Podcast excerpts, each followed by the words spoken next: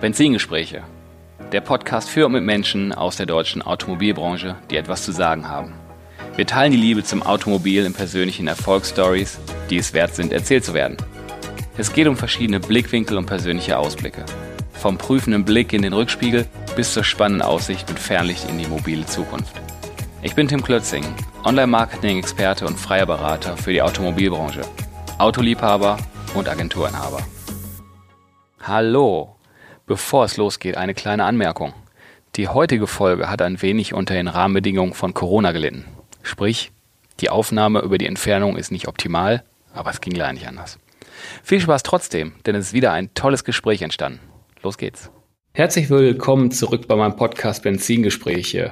Und da habe ich heute auch wieder einen spannenden Gast und zwar diesmal aus der automobilen Finanzwelt. Mal ein bisschen was anderes. Äh, nicht der Händler direkt, sondern mal die automobile Finanzwelt. Und da habe ich im Gespräch heute den Bereichsleiter Vertrieb Mobilität der Santander Konsumerbank. Willkommen, Mike Künast. Hallo, Tag. Ja, prima, dass das klappt. Da bin ich echt äh, froh. Jetzt haben wir technisch, wir sind heute nicht an einem Ort. Da mussten wir uns erstmal so ein bisschen zusammenknoten. Aber das klappt ja. Ne? Die moderne neue Technikwelt. Genau. Die, die Santander im Autohandel, ähm, da, das ist ja durchaus ein Begriff, da kommt man kaum dran vorbei.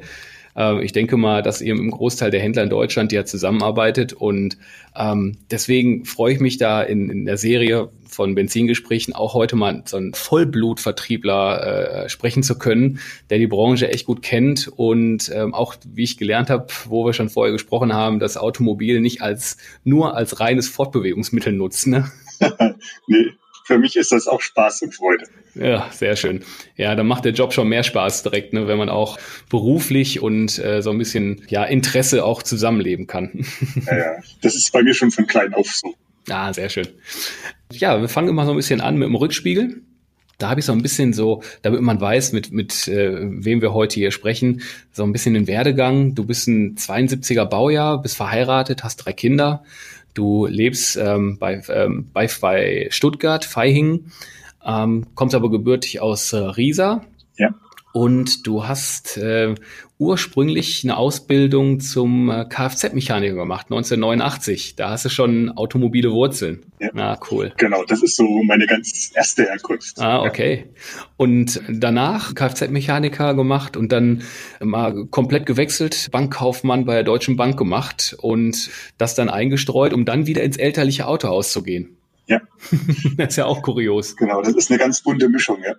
Aber ich habe dann halt auch festgestellt, hm? das reine Bankgeschäft ist nicht so meins. Ah, okay. Da war, war zu wenig Ölgeruch und Benzingeruch in der Luft in der Bank, oder? Ja, ja.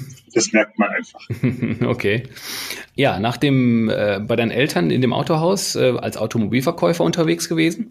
Und danach 1996 bist du zur SG Bank, also Schwabengarage Bank, gegangen. Ja.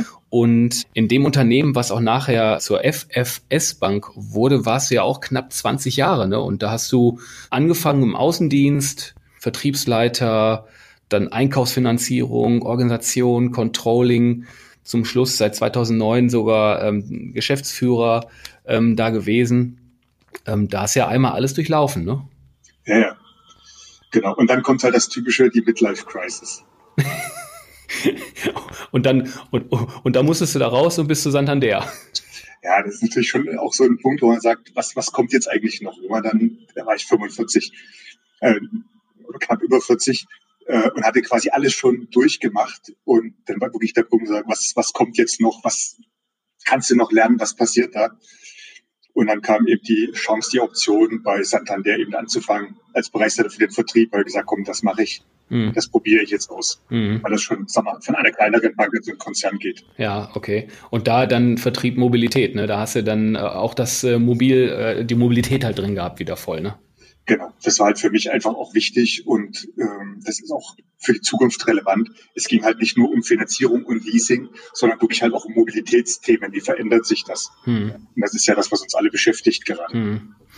Was mich in dem Kontext, äh, wenn wir so in den Rückspiegel schauen, immer erstmal so interessiert ist, was hat dich denn in den Bann des Automobils gezogen, ursprünglich? So, so richtig ging das bei mir eigentlich los also schon wirklich so mit drei, vier Jahren. Äh, meine Großeltern hatten einen Fuhrbetrieb und da stand ich natürlich dann in dem Alter schon regelmäßig in der Werkstatt von meinem Opa und äh, konnte zwar noch nicht helfen, aber ich habe alle anderen davon abgehalten, indem ich eben auf den Autos rumgeklettert bin, in die LKWs gestiegen, etc. Und, und das war für mich einfach so der Beginn. Das Auto, Auto war einfach meins. Hm. Ja, dann ging das halt los in der Schulzeit, Bücher gelesen, rund um das Thema Autos, Zeitungen gelesen. Und ähm, das Highlight war dann für mich so mit 10, 11. Wir hatten Verwandte in Ludwigslust, da geht die B5 durch. Und ich habe dann am Straßenrand gesessen und habe dann die ganzen Westwagen gezählt. Welche Marke ist vorbei, welches Modell ist da vorbeigefahren und, äh, und habe da meine Bücher geführt zu dem Thema. Und das war einfach, für, das ist für mich so die ganz große Leidenschaft, die, dieses Thema Auto. Und da kam natürlich dann auch der Wunsch, wo er sagt, ja, was machst du später beruflich? Dann kam natürlich nur, ja, muss irgendwas mit Auto sein, also Kfz-Mechaniker. Hm. Ein Autoverkäufer gab es zu DDR-Zeiten nicht wirklich. Hm. Das hatte keine Relevanz, also Kfz-Mechaniker. Ja, da kommt halt dieser Schritt, so mit 15, 16 kaufst du halt dein erstes Moped. Hm. Ähm, mit den Aussichten fängst du halt an, direkt erstmal dran rumzuschrauben, dass das größer, schneller, besser, feiner wird. Hm. Ja, und ähm, dann kam eben die Ausbildung. Was ich aber da gemerkt habe, dass meine handwerklichen Fähigkeiten nicht unbedingt dem entsprechen, was dann vielleicht auch einen erfolgreichen Mechaniker ausmacht. Und dann habe ich da lieber nochmal Abitur hinterhergeschoben. Mhm, okay. Jetzt bist du ja inzwischen bei der äh, Santander schon seit einigen Jahren da, wie gesagt, Bereichsleiter Vertrieb, Mobilität. Ähm, ist das für dich so eine Kombination deiner Vorlieben, Vertriebs- äh, und Automobil, was du jetzt so in den, in den Traumjob verpackt hast? Ja, das, also mir macht es unheimlich viel Spaß, mit Menschen zu arbeiten, mit Menschen zu sprechen. Äh, und auf der anderen Seite das ganze Thema Auto. Und das ist für mich einfach eine tolle Kombination, diese beiden Sachen. Ähm, sowohl bei Santander als eben auch mit den Leuten, mit den Händlern. Das macht einfach schon Spaß. Hm. Und es ist natürlich auch schon wieder schön, wenn du ins Autohaus reinkommst, zu den unterschiedlichen Marken, auch bei den freien Händlern, die haben teilweise ganz tolle Sachen da. Und da dieses Gefühl, ich, da bin ich halt immer noch ganz eng dran. Hm. Bist du, äh, bist du noch viel selber unterwegs? Also ich versuche es tatsächlich äh, auch regelmäßig noch rauszugehen in die Autohäuser, einfach auch um im Originalton mal zu hören, was beschäftigt die Händler, was sind so die Themen, die wichtig sind, was passiert im Markt draußen, was passiert bei unterschiedlichen Marken. Ähm, das hilft halt nur, wenn man da eben wirklich vor Ort ist. Das kann man häufig einfach nicht durch ein Telefon lösen. Hm. Da kriegt man das nicht mit. Okay. Wie, wie sieht denn so dein üblicher Alltag aus? Ne, du sagst, du kommst auch raus, aber was ist so dein, dein üblicher Alltag? Ähm, du telefonierst viel oder, oder wie läuft das ab? Genau, also das ist halt ganz viel Mails, die da auf einen einprasseln, irgendwelche Team-Meetings äh, mit dem eigenen Team, mit anderen Teams, wo es eben auch darum geht, welche Dinge müssen verändert werden, was entwickelt sich, was brauchen wir aus Vertriebssicht. Dann ist natürlich immer auch ein Teil Nachdenken. Sind wir auf dem richtigen Weg? Haben wir uns auf die richtigen Dinge fokussiert? Müssen wir Dinge anders machen? Das ist eben das, was so mein Tagesablauf im Wesentlichen prägt. Hm. Wie muss ich mir das vorstellen? Wie, wie groß ist dein Team und ähm, wie viel, wie viel Händler betreut ihr da oder, oder wie viel Händler beeinflusst das, was ihr da entscheidet? Ja, also ich habe bei mir im Außendienst oder in meinem Vertriebsteam knapp 100 Leute. Und dann haben wir noch mal fast 20 Kollegen, die dann die telefonische Händlerbetreuung machen. Und das betrifft nur den Non-Captive-Bereich. Also alles das, was bei uns nicht Volvo und nicht Mazda ist. Mhm. Und äh, mit diesen, ist aber knapp 120 Menschen, mhm. mit diesen 120 Vertrieblern äh, betreuen wir ungefähr 15.000 Händler in Deutschland. Das, da, da machen die Entscheidungen ja schon einen Impact, denke ich mal. Ne? Ja, unbedingt. Also ähm, wir haben letztes Jahr knapp sieben Milliarden Euro Umsatz gemacht. Und das ist schon eine Hausnummer. Und das sind natürlich auch, ich sage mal, kleine Fehlentscheidungen oder auch äh, gute Entscheidungen haben dann natürlich schnell auch Auswirkungen in einer richtigen Größenordnung. Hm.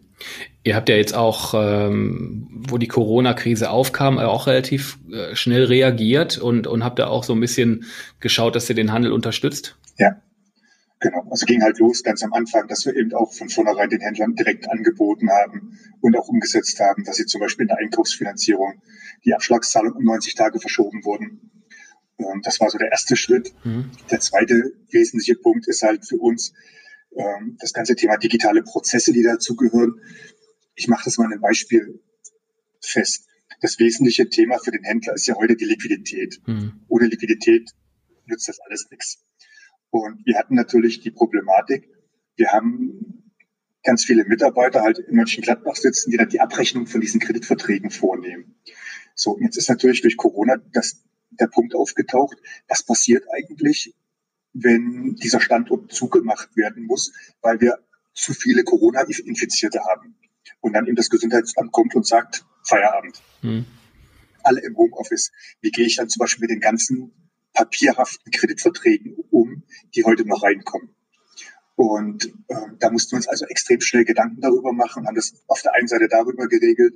Wir haben im letzten Jahr den digitalen Kreditvertrag ins Leben oder an den Markt gebracht und haben natürlich dann über die Vertriebsteams versucht, alle Händler zu erreichen und sagen, bitte, lieber Händler, reich uns diese Verträge digital ein, weil dann können wir gewährleisten, auch wenn die Leute im Homeoffice sind, dass wir diese abrechnen können, weil die eben digital vorliegen. Ja, ich kann ja nicht die, die Post, die wir bekommen, dann in die jeweiligen Homeoffices umleiten. Und das war der erste Schritt. Und dann haben wir aber festgestellt, das reicht noch nicht. Das müssen wir noch weiterbauen. Und wir haben dann halt wirklich extrem schnell geguckt, dass wir die Sachen, die dann per Post kommen, äh, noch schneller eingescannt kriegen und den Mitarbeitern im Homeoffice dann auch ähm, oder digital zur Verfügung stellen, hm. damit wir halt den Händlern weiterhin taggleich das Geld auszahlen können. Hm. Und das sind eben Dinge, mit denen wir uns dann jetzt auch gerade in der Corona-Krise beschäftigt haben und sagen, was sind eben Dinge, die extrem wichtig für den Handel sind, ähm, dass der am Ende der Krise, jetzt egal wie lange die dauert, ähm, dass es den am Ende auch noch gibt. Ja. Hm. Und dafür sind wir halt zum Teil durch solche Prozessoptimierungen auch verantwortlich, hm. ähm, das hinzukriegen. Ja, das wäre ja noch schöner gewesen, äh, die, die Meldung der geschlossenen Zulassungsstellen, die da auch noch Steine in den Weg gelegt haben bei dem, äh, bei dem Händler vor Ort. Da wäre es ja noch eine Hiobsbotschaft gewesen, dass ja, die Banken spielen jetzt in irgendeiner Form nicht mit, weil die nicht äh, ordentlich aufgestellt sind. Das heißt, ihr könnt die Autos nicht nur nicht zulassen, sondern euch nicht mal in die Finanzierung geben. Das hätte denen ja wirklich ja. das fast zum Überlaufen gebracht, ne? Ja, ja, da waren ganz, ganz verrückte Sachen dann, gerade am Anfang. Ja, Wahnsinn. Äh, wenn man dann sieht, was alles so auch so auftaucht, also Zulassungsstellen, die Autos zugelassen haben, aber ohne das im Brief einzutragen, weil das eben nur digital gemacht wurde. Das heißt, wir haben dann die Briefe ohne Zulassung bekommen, mussten die trotzdem abrechnen oh. äh, und müssen jetzt halt gucken, wenn dann die Zulassungsstellen wieder arbeiten, wie wir die Zulassung da reinkriegen. Da gibt es quasi so eine Schattenbuchhaltung in der Zulassungsstelle hinten dran. Eieiei, okay. Also den, den Aspekt habe ich noch nicht gehört. Ja, haben, haben wir alles erlebt. Und das war natürlich auch für uns, auch aus Risikosicht, was machst du jetzt eigentlich mit so einem nicht zugelassenen Brief? Du sagst, komm, lass uns das machen, wir müssen jetzt den Händlern helfen. Hm. Ähm, das ist der erste Schritt. Und dann lass uns, wenn sich das alles wieder ein bisschen beruhigt hat, dann gucken wir, wie wir das alles gelöst kriegen. Mhm. Ja, Wahnsinn. Ja, aber es war echt spannend. Ich hatte, ich hatte vor, vor, also regelmäßig, ich glaube, das letzte Mal vor anderthalb Wochen oder so auch mit dem Philipp Kroschke von der Kroschke-Gruppe gesprochen. Ja. Und der sprach halt auch so darüber, ne, dass, äh, das eine extreme Herausforderung ist und die sind ja an so vielen Standorten und die, die haben da wirklich die Informationen fast fußläufig vor Ort zusammengetragen, ja.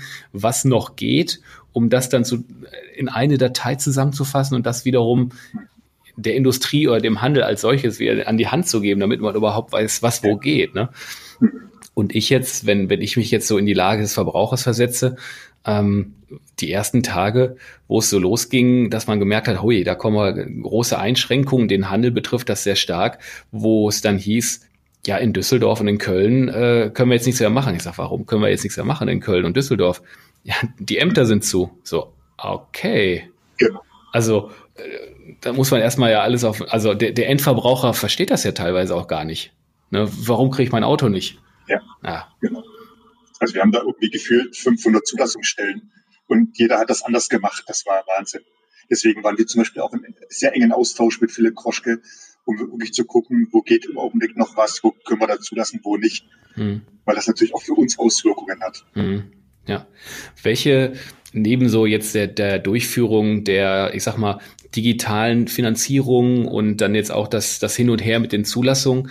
Welche Herausforderungen ja, habt ihr da gerade noch so äh, zu meistern mit und für den Handel? Ähm, der nächste Punkt ist, den wir eigentlich haben, so die Frage, wie geht das Ganze jetzt eigentlich wieder los? Was sind so die Themen, die da draußen jetzt relevant und wichtig sind? Hm. Und das ist halt auch schwierig vorherzusagen, äh, welche Mittel jetzt dem Handel helfen, quasi aus dieser Situation auch wieder rauszukommen. Und man muss ja eigentlich zwei Sachen antizipieren. Das eine ist, was will der Kunde und wann taucht der Kunde auch wieder auf? Und das zweite ist, was will und braucht der Handel? Was sind so die Themen, die jetzt gerade wichtig sind? Mhm. Ja, und da hilft eben nicht, ich sage mal, man kann im Prinzip auch ein Sonderzinsprogramm auflegen und sagen, wird jetzt halt alles billiger.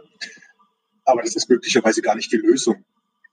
Und das sind eben Fragen, da diskutieren wir extrem viel mit Händlern unterschiedlichster Größenordnung, weil wir natürlich auch schon die Frage haben, was passiert da? Und für uns hat sich zum Beispiel eins rauskristallisiert, dass die Händler sagen, wir brauchen eigentlich zwei Sachen, die wichtig sind. Das eine ist, wir brauchen ganz flexible Verträge, wo der Kunde auch ohne große Kosten nach einer kurzen Laufzeit wieder rauskommt. Mhm. Ja, weil es gibt eben jetzt Kunden, die haben festgestellt, ich bräuchte vielleicht doch ein Auto, weil ich möchte eben jetzt in dieser Situation nicht unbedingt mit öffentlichen Verkehrsmitteln, Bus, Bahn und Co. fahren. Und ich weiß aber nicht, was in einem halben Jahr, dreiviertel Jahr, Jahr ist. Weder was mit meiner Arbeitsstelle ist, noch mit der Verkehrssituation. Vielleicht brauche ich in einem Jahr dieses Auto gar nicht mehr. Hm. Also haben wir jetzt gesagt, dann lass uns mal einen Leasingvertrag machen, ähm, der irgendwo sechs Monate läuft, neun Monate oder zwölf Monate. Hm. Und danach kann der Kunde aus diesem Leasingvertrag aussteigen und gibt das Fahrzeug zurück. Er kann aber ohne Kosten diesen Leasingvertrag dann einfach auf 36 Monate verlängern oder auf 48, wenn er das möchte. Mhm. Ähm, wenn er festgestellt hat, Mensch, das ist doch eine tolle Geschichte, ist das richtige Auto, ich werde es weiter nutzen. Mhm. Also diese Flexibilität da reinzubringen. Mhm. Und auf der anderen Seite sehen wir natürlich auch Kunden, die jetzt sagen, Mensch, ich weiß nicht, was passiert, ich bin jetzt gerade in Kurzarbeit, mir ist mein Auto kaputt gegangen, etc. Ähm, wo wir gesagt haben, wir haben bisher zum Beispiel 60 Monate Ballonfinanzierung angeboten. Lass uns das vielleicht nochmal auf 72 Monate ausweiten. Ähm, das hilft dem Kunden vielleicht nochmal 20, 25 Euro im Monat geringere Rate zu haben. Aber das können genau die 25 Euro gewesen sein, die auf der einen Seite dem Händler geholfen haben, das Auto zu verkaufen oder dem Kunden gesagt haben, okay, für 175 nehme ich es mit, 200 wäre mir zu viel gewesen. Hm. Ja. Und, und das sind so diese Ideen, wo man sagt, ich muss diese ganzen Programme flexibilisieren, anders machen, um dem Händler einfach viel mehr Möglichkeiten an die Hand zu geben. Und der dritte Teilbereich, das war eben das, was wir noch haben, ist, äh, dass wir gesagt haben, wir brauchen ein Produkt, wo der Kunde eigentlich flexibel jeden Monat seine Rate verändern kann.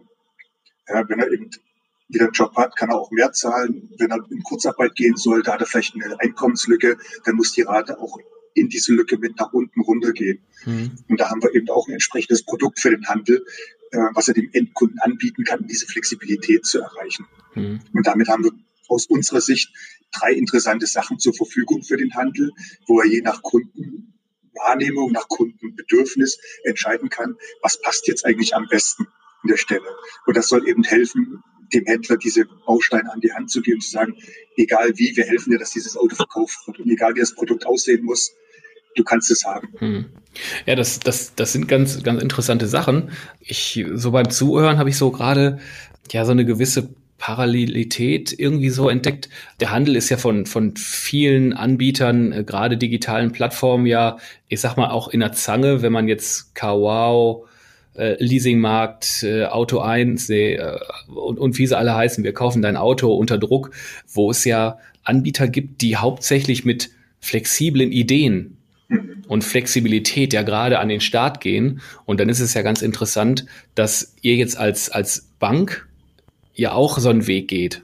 Ja. Na, also da, da, also das ist ja für, für den Endkunden echt ganz gut, ne? Weil das, das starre, ich kaufe ein Auto oder ich ähm, ich, der, der, der Klassiker ist ja drei Jahre Leasing, 36 Monate Leasing und dann wieder abgeben. Genau. Oder die ganz lange Ballonfinanzierung. Viele kennen ja gar nicht mehr da draußen und die bekommen ja jetzt ja Tools an die Hand, auch von Banken, wo die halt ja. ähm, Automobilflexibilität, also flexibel halt machen können. Deswegen heißt zum Beispiel das eine Produkt bei uns auch Autoflex, mhm. weil es eben so flexibel ist und der Kunde völlig individuell zum Beispiel seine Rate anpassen kann. Mhm. Ja, das habe ich hier so eine persönliche Geschichte zu. Ich hatte vor kurzem auch ein Autoflex quasi Abo bei euch, einen Vertrag bei euch und ähm, ja. den habe ich aufgelöst zeitgleich, wo die erste Rate abgebucht wurde. es war ein sehr kurzer Vertrag. Da hat sich, da hat sich irgendwie die Meinung zu dem, zu dem Automobil ganz schnell geändert. Da musste ich irgendwie äh, nochmal reagieren. da war ich, war, war, ich nicht der beste Kunde bei euch, aber es hat, es hat, die Flexibilität hat mir geholfen. Das, das ist schön. Vielleicht klappt es ja dann beim nächsten Mal. ja, wir sind, äh, ist nicht so, als wenn wir kein Kunde bei euch wären. Nein. Aber darüber wollen wir auch wenig reden. genau. Ja, wir sind schon so ein bisschen in den, in den nächsten Part eigentlich übergegangen, Richtung Fernlicht, weil ähm, du jetzt auch gesagt hast, dass ihr in, in der Phase jetzt euch viele Gedanken macht, was ihr dem, dem Handel an die Hand geben könnt, an, an flexiblen äh, Maßnahmen, dass er im Endeffekt weiter in der Lage ist, äh, gute Geschäfte zu machen. Mhm. Wie ist denn so deiner persönlichen Meinung nach so in den letzten Wochen, wie ist denn die Stimmung so da draußen? So, also im, im Ruhrgebiet würde man sagen, wie, wie ist es denn da draußen? Ja, ja, ist so schön ernst, aber nicht hoffnungslos. Hm. Also was man ganz klar sagen muss, äh, ganz viele Händler machen da draußen echt einen tollen Job in dieser Zeit. Die kümmern sich um ihre Mitarbeiter, die gucken nach ihren Prozessen, was man jetzt nochmal verbessern, anpassen muss. Die telefonieren mit den Kunden. Da werden dann plötzlich auch Werkstattleute zu Teilzeitverkäufern, die dann wirklich auch sagen, lieber Kunde, Mensch, denk mal drüber nach, ist jetzt nicht wirklich Zeit für ein neues Auto. Unser Verkäufer ist zwar jetzt nicht da, der kann dich aber anrufen. Ich würde einfach deine Daten weitergeben und sagen, ein paar Kontakt auf, wir haben da ganz tolle Sachen für euch im Angebot. Und das finde ich echt klasse, dass das jetzt auch so, so ein Mitarbeit, Miteinander im Autohaus gibt, wo völlig neue Themen jetzt auftauchen, die da genutzt werden. Das finde ich cool. Ähm, was für mich halt entscheidend jetzt noch wird, ist letzten Endes ähm, der, der weitere oder die weitere Lockerung, wie das abläuft, was da passiert, äh, was es dann für Verkaufsführungsprogramme gibt und so weiter. Da muss man jetzt mal gucken, was kommt. Ich glaube, ein Punkt ist noch Thema Hersteller.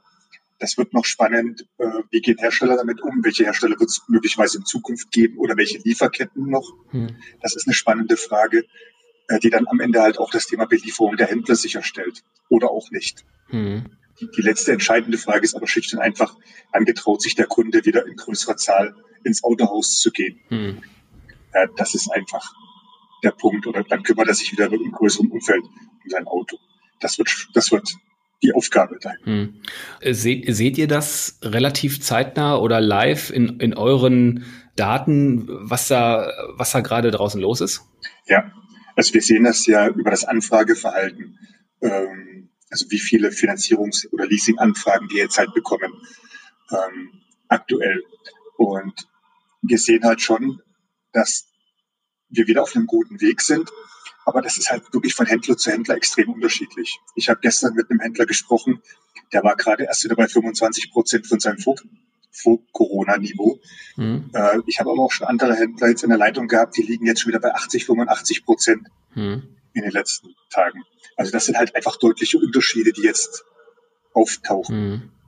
Okay. Ja, und, und da kann man jetzt auch nicht sagen, der eine macht irgendwas besser als der andere, sondern das ist wirklich auch teilweise regional ein, ein Thema.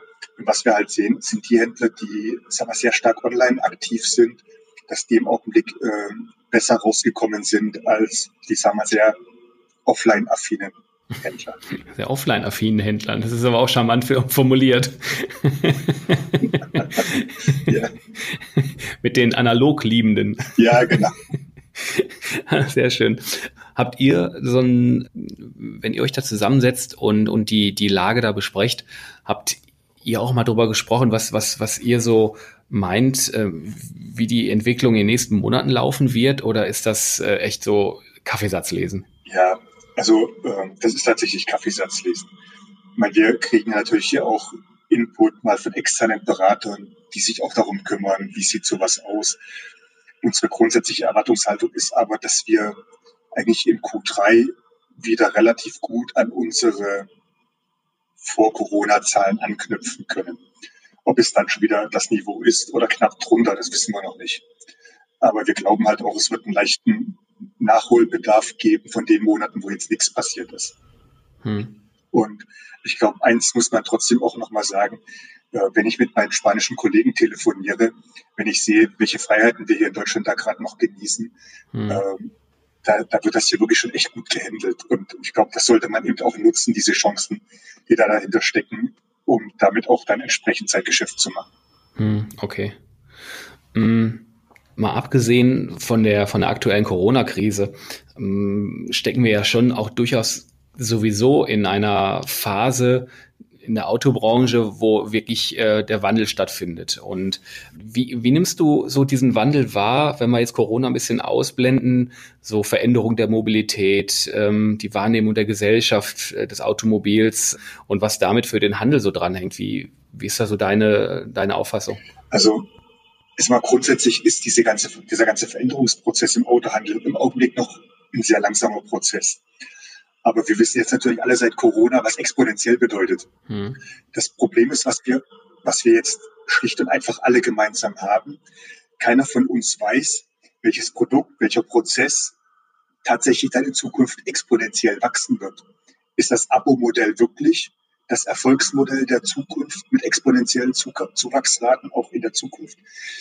Ähm, und wenn wir darüber reden, in welchem Zeitraum wird das wachsen? Also wie lange ist eigentlich diese flache Kurve noch und ab wann beginnt eigentlich dieser steile Anstieg hm. in der exponentiellen Kurve? Hm. Und das ist die Herausforderung. Ähm, da gibt es ganz viele Forscher, aber keiner weiß, wer von denen liegt richtig. Hm. Ja, das ist die Herausforderung. Ja, und gerade, wir waren gerade beim Thema Abo auch mal, ähm, da resultieren zum Beispiel auch so ein paar Fragen daraus. Auf der einen Seite ist klar, äh, so ein Abo-Modell ist im Zweifelsfall teurer, als wenn der Kunde das zum Beispiel finanziert oder liest. Weil natürlich diese erhöhte Flexibilität einfach mitbezahlt werden muss. So. Ist der Kunde wirklich bereit, über viele Kunden hinweg diesen Aufpreis zu bezahlen für erhöhte Flexibilität? Wir sehen auf der anderen Seite in der Diskussion mit den Händlern, wie viele Kunden um 5 Euro Monatsrate feilschen sind die dann plötzlich bereit, für höhere Flexibilität 25 Euro mehr zu bezahlen? Ja, das weiß ich noch nicht. Hm. Ja, und dann ist natürlich dieser Klassiker, über den wir reden, im Sommer Cabrio fahren, im Winter SUV. Was passiert eigentlich in der Phase dann mit den SUVs im Sommer und mit den Cabrios im Winter? Wer übernimmt die Risiken, wenn der Kunde die Fahrzeuge zurückgibt nach drei Monaten, weil er jetzt keine Lust mehr hat? Ja, das sind alles so Fragen, die noch nicht nachhaltig beantwortet sind. Und bei den Stückzahlen, über die wir heute im Abo reden in Deutschland, ist das alles kein Thema. Das kann man mal mitmachen. Aber wenn wir das in, auf einer, in einer relevanten Größenordnung nehmen, ist die Frage noch ungeklärt. Ja? Und ähm, das sind eben so Punkte, deswegen, wir beschäftigen uns auch mit Abo-Modellen. Hm. Aber das ist jetzt nichts, wo ich sage, das muss jetzt morgen unbedingt da sein, weil das ab Oktober diesen Jahres das Erfolgsmodell schlechthin wird. Hm. Ja, das ist eben die, diese Gratwanderung. Am Ende muss das halt alles auch bezahlbar und leistbar sein von beiden Seiten. Also auf Händlerseite, der muss seine Menschen, seine Mitarbeiter mitnehmen und sagen, unser neues Topmodell ist jetzt Abo-Modell. Mhm. Ja, was mache ich auch mit einem Verkäufer, der jetzt Anfang Mitte 50 ist, seit 30 Jahren ein super erfolgreicher Autoverkäufer mit Finanzierungs- und Leasingprodukten ist und jetzt komme ich dem mit Abo-Modellen. Ja. Mhm.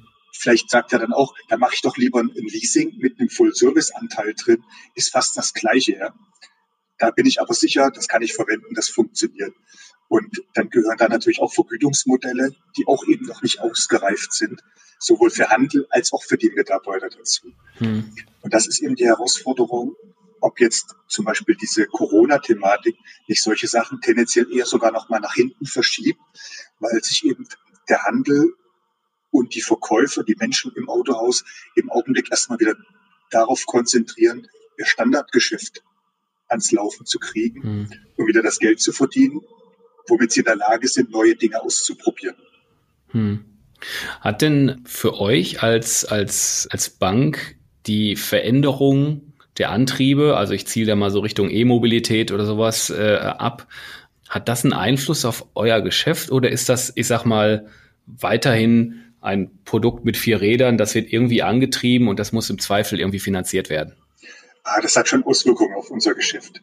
Ähm, das geht zum einen damit los, dass wir natürlich auch ähm, mit neuen potenziellen oder Herstellern sprechen, die potenziell auf den Markt wollen, die zum Beispiel neue Vertriebswege darüber gehen wollen, die eigentlich ausschließlich online unterwegs sind. Aber ein kleines Beispiel für diese Veränderung ist, in der Vergangenheit haben wir halt typischerweise das Auto finanziert oder geleast oder verliest. Ähm, jetzt werden eben Fragestellungen rausgebracht, wie, wer finanziert mir eigentlich meine Wallbox hm. dafür? Und zwar nicht nur die reine Wallbox, sondern die muss halt auch installiert werden. Da muss ein Elektriker kommen, das Ding muss abgenommen werden. All diese ganzen Geschichten. Ja, Gibt es dafür ein Produkt? Wie sieht dieses Produkt aus? Und wie verbinde ich das eigentlich mit dem normalen Finanzierungs- oder Leasingvertrag an der Stelle? Mhm. Ja, das sind eben Themen, die uns jetzt auch beschäftigen. Und da haben wir zum Beispiel jetzt ähm, mit Volvo gemeinsam ein Wallbox-Leasing aufgesetzt, wo dann eben für die Volvo Hybrid-Kunden oder Volvo Elektro-Kunden dann die Wallbox in einem separaten Leasingvertrag abgewickelt werden kann. Okay, äh, Leasing oder Finanzierung in dem Fall? Finanzierung, oder? In dem Fall Leasing. Mm, okay. Nee, tatsächlich Leasing. Okay. Also gehst du dann zum Händler und sagst, hör mal, super XC90 äh, Hybrid, aber ich brauche ja noch einen Anschluss und dann sagt er, Mensch, da habe ich eine riesen Idee über die Laufzeit des Fahrzeugs, kostet ich das nochmal, was weiß ich, einen kleinen Beitrag und dann kommt das und dann wird es umgelegt. Genau. Hm. Genau. Dann ist am Ende noch ein ganz kleiner Restwert, zu dem kann der Kunde dann die Wallbox übernehmen und dann ist es seine Wallbox. Ah, cool. Okay. Ja, auch noch nicht gehört. Das hat mich jetzt einfach mal interessiert, weil wenn man das reine, deswegen war meine Fragestellung auch so, wenn man das jetzt rein auf das Auto nimmt, ne, die vier Räder und da fährt irgendwie was durch die Gegend. Ja. Ob da jetzt ein Benziner, Diesel oder ein Elektromotor drin ist, ist für euch wahrscheinlich eher äh, nicht ganz so wichtig, ne? Nee. Im Prinzip ist das relativ ähnlich gibt ein paar andere Parameter im Full-Service-Leasing zu beachten. Aber das reine Fahrzeug als solche in der Finanzierung ist absolut identisch. Mhm. Und wir arbeiten ja zum Beispiel auch schon sehr intensiv mit Tesla. Wir sind da Kooperationspartner. Und äh, das ist für uns einfach Standardgeschäft. Mhm. Wo du gerade das äh, Stichwort äh, Full-Service-Leasing sagst, mh, hat sich die Art ähm, des Leasing-Umfanges in den letzten Jahren verändert? Ja, weg von der reinen Fahrzeugleasing hin zu Full Service? Ja, ja. Also wir sehen auf der einen Seite, dass der Anteil vom Leasing Jahr für Jahr größer wird, den wir machen. Und wir sehen auch innerhalb des Leasings einen deutlichen Trend Richtung Full Service Leasing. Hm, okay, und auch dann in den privaten Sektor rein. Ja, das beste Beispiel ist für uns ähm, die Aktion letztes Jahr gewesen ähm, vom äh, Autohaus König gemeinsam mit Lidl mhm. äh, wo dieser Fiat 500 verkauft wurde. Mhm. Es gab ja ein Leasingangebot für 89 oder ab 89 Euro und dann konnte man eben ein Wartungspaket dazu kaufen, Winterreifenpaket, Versicherungspaket etc. Mhm. Und wir sind eigentlich alle davon ausgegangen, es gibt keine Beratung des Kunden. Der wird das Standardmodell 89 Euro nehmen und fertig. Am Ende des Tages hatten wir 80 Prozent Anteil Komplettpaket mit allem. Also mit Versicherung, mit Wartung, mit Winterreifenpaket obendrauf. Und das war extrem interessant, weil uns ja zu dem Zeitpunkt viele Verkäufer immer gesagt haben, ah, meine Kunden wollen nicht so unbedingt Full Service, das normale Leasing reicht aus. Und wenn man den Kunden dann die Entscheidung treffen lässt online und stellt plötzlich fest, der zahlt lieber die doppelte Rate, hat aber quasi alles drin, dann ist das halt eine komplett neue Argumentation. Und das ist jetzt auch für mich und meine Vertriebsleute, die ja dann die Argumente des Händlers aufgenommen haben gesagt, na, Full Service ist nicht so. Und plötzlich konnte ich sagen, doch, sprecht mit den Händlern drüber, das hat für den Kunden eine Relevanz. Trifft denn da so ein Angebot möglicherweise ins Schwarze, weil es ein Online-Vertrieb ist, wo aber auch eine spezielle Zielgruppe dahinter steckt? Möglicherweise eine, eine, eine online-affine Zielgruppe, die etwas jünger ist und die eher Convenience haben möchte. Das Interessante war eigentlich, dass die Gruppe genauso gemischt war wie unsere normale Gruppe. Wir hatten wirklich von 18 bis 80 alles dabei. Mhm. Okay.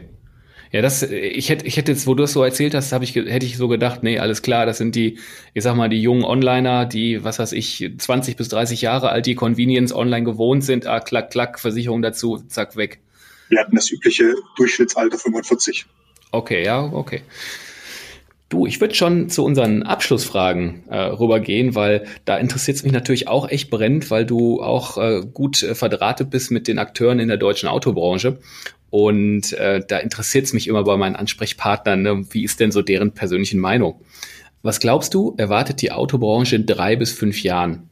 Handel, Hersteller? Ja, also ich denke, dass die Hersteller deutlich stärker in den Direktvertrieb, in den eigenen Vertrieb gehen werden, über ihre Abo-Modelle, über ihre eigenen Banken, Leasinggesellschaften oder eben Kooperationen mit anderen Leasinggesellschaften und Mobilitätsanbietern. Und das Ganze wahrscheinlich eher online an der Stelle. Und das ist eben letztendlich der Punkt für die Händler.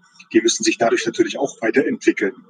Logischerweise in der Stadt mehr als auf dem Land, weil ich sage mal, in Mecklenburg-Vorpommern brauche ich nicht unbedingt das ausgefeilte Carsharing oder Abo-Modell. Das ist nicht unbedingt notwendig. In einer Großstadt wie Berlin wird das anders aussehen. Da sind andere Mobilitätsbedürfnisse da, mhm. äh, die genutzt werden.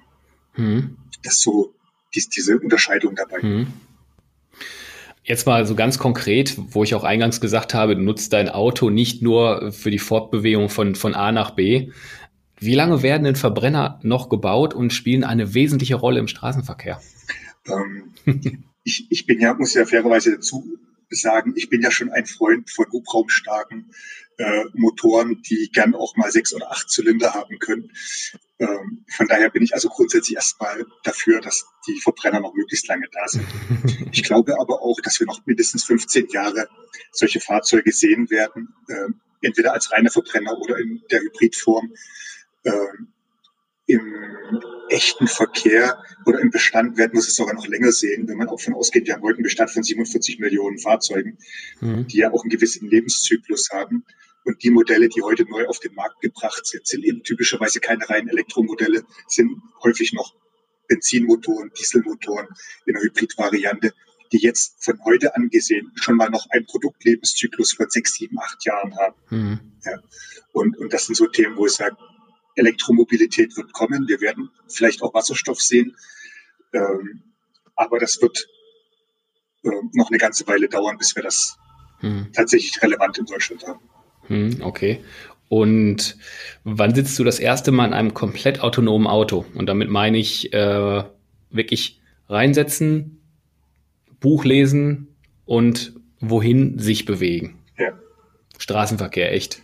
Also nachdem, ich glaube, gestern oder heute in der FAZ drin stand, dass Audi beim A8 schon wieder das Thema autonomes Fahren ein Stück zurückgenommen hat, glaube ich, dass wir, dass ich vor 2030 nicht wirklich in so einem echt autonomen Auto sitzen werde. Mhm.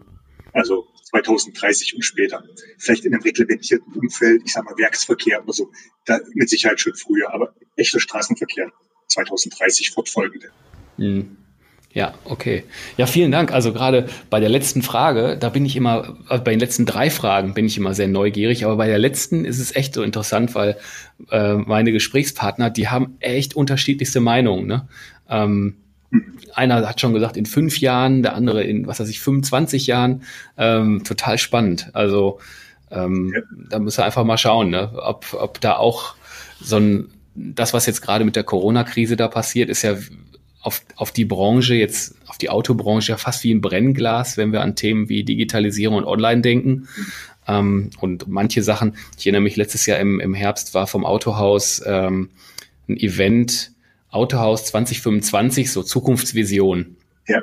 Und da reden wir über fünf Jahre. Und jetzt passieren gerade Sachen, wo manche Sachen so, ja, lass uns in fünf Jahren mal so die Videoberatung sollte dann auf jeden Fall integriert sein und ähm, das sollte schon lange dann integriert sein und jetzt auf einmal zack, ja. macht man, setzt man das in, in vier Wochen um und so äh, sowas, ne?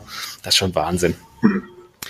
Du, vielen lieben Dank, dass ich meinen Fragen und meinem Interesse da gestellt hast. Das war für mich echt mal spannend, ja. mit jemand, der so den, den Finanzblick auch so auf die Branche hat zu sprechen und da auch seine persönlichen, ja, gerade Erfahrungen so mal teilen kann. Ja. Das war echt spannend, danke. Vielen Dank, hat mir auch viel Spaß gemacht. Ah. War sehr kurzweilig. Ja, sehr schön. Du, dann ähm, würde ich sagen, sind wir dabei, sind wir, sind wir durch für heute und wir hören und sehen uns sowieso noch. Mhm und äh, den, Hörern da, den, den, den Hörern da draußen zum Schluss noch schön verhaspeln. Ja. Ähm, alles Gute euch, kommt gut durch die Zeit und wir hören uns und wir beide sagen Tschüss. Danke, Tschüss.